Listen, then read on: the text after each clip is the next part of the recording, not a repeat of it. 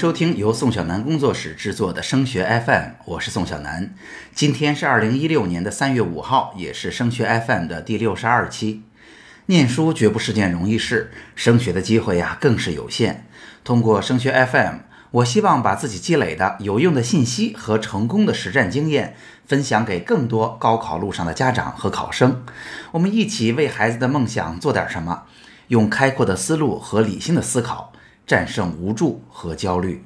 近几年呀，全国高考规则的变化都是向着出分之后填志愿以及平行志愿去靠拢。分析其中的政策规律啊，所有的改革都倾向于让考生们在填报志愿的时候拥有更多、更充分的信息，在更明确的规则指导下，尽可能的去降低考生填报的风险。但是问题来了，相比原来平行志愿的规则，真的让志愿填报变得更容易了吗？今天呀，我们就来给大家说说平行志愿的政策到底跟原来的有序志愿有什么不同。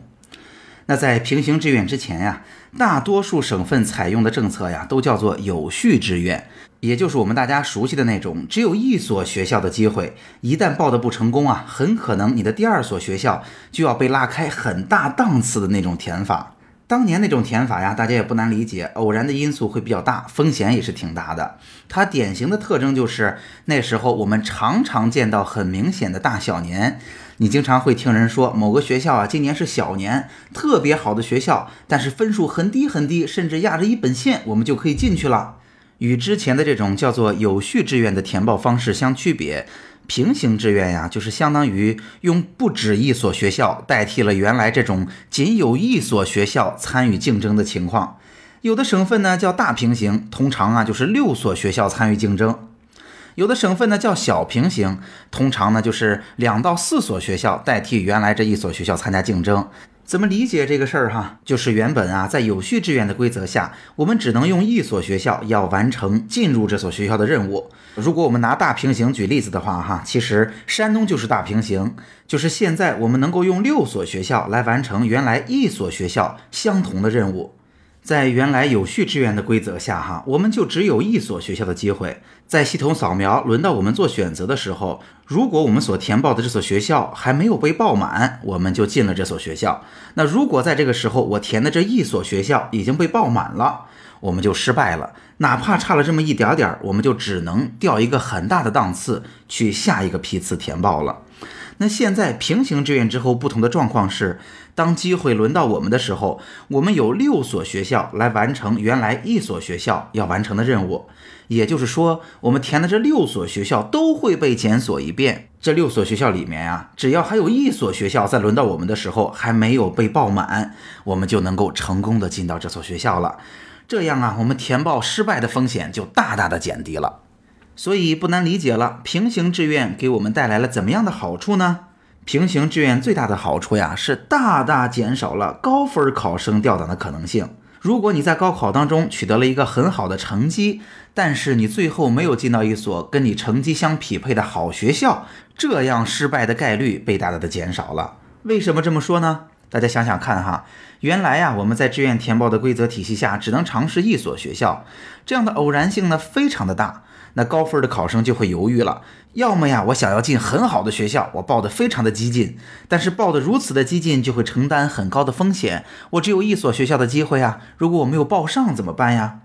那要么呢，就会报的很保守，我担心我报高了啊，我会失去这样的机会，我就要到下一个批次去报考，损失太大，所以我用保守的报法，我报的比我真实的水平低一些，同样这样的报法会让这些同学丧失机会。那么现在平行志愿的规则下，学校成绩的预测性变得非常强了，风险呢又由原来只有一所学校变成了用六所学校来分摊，所以只要你能够合理的拉开六所学校填报的档次，掉档的风险确实是大大的减低了。刚才呀只是说到了高分的考生在填报的过程中，其实可以说既降低了难度，又降低了风险。那么对于绝大多数考生来讲，又是什么样的情况呢？就像我们今天题目当中问到的，平行志愿真的让报考变得容易了吗？首先呀，现在的规则导致报考的结果可预测性变强了。结合着每年每个省份具体的高考分数和排名的对照情况，学校分数线波动的情况也变小了，那可预测性强，成绩变得稳定，我们也就不难理解，偶然的机会也就变少了。而且在这样的情况下，学校的录取分数线一水儿的提高了。那么原来高分考生冲击失败或者不敢去尝试留下的那些机会再也没有了，因为他们的风险没有那么高了。六所学校无论如何，他会拿出一两所去试试他想要进的学校的。尤其是呀，当平行志愿的政策实行几年之后，我们会发现，原来低分能够捡漏上好学校的情况已经非常的少见了。讲到这儿，那么平行志愿的规则对于绝大多数考生来讲未必是一件好事，大家就不难理解了。因为毕竟绝对高分的考生能有多少呢？平行志愿的政策只是对高分考生更加有利了。那当然了，所有刚才我们讨论的状况都是基于家长和考生啊对于志愿填报的规则掌握的非常扎实，能够灵活的运用的。而实际的情况是怎样呢？高中的三年级，孩子们的精力几乎全都花在了高考上。那么大多数的家庭也是高考成绩出来之后才意识到，哦，还有志愿的问题。这时候啊，因为信息量确实是比较大，可能我们在做到能够充分的利用规则已经来不及了。那么本期的节目呢，我们也想给很多家长提个醒。有些家长听说，哎，已经平行志愿了，听说呀，志愿填报比原来容易多了，所以咱现在不着急了。其实我觉得不是这样的。